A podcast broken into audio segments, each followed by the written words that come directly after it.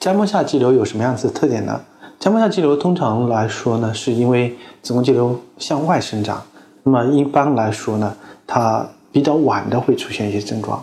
那么长得特别大的时候，因为压迫前面的膀胱、后面的直肠或者腰底部引起压迫的一些症状。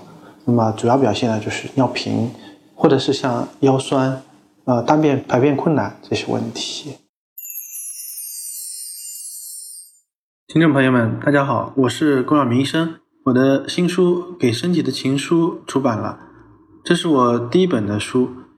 新书呢，在当当、京东、亚马逊等网上书店以及全国的新华书店均有销售，献给广大的女性朋友们。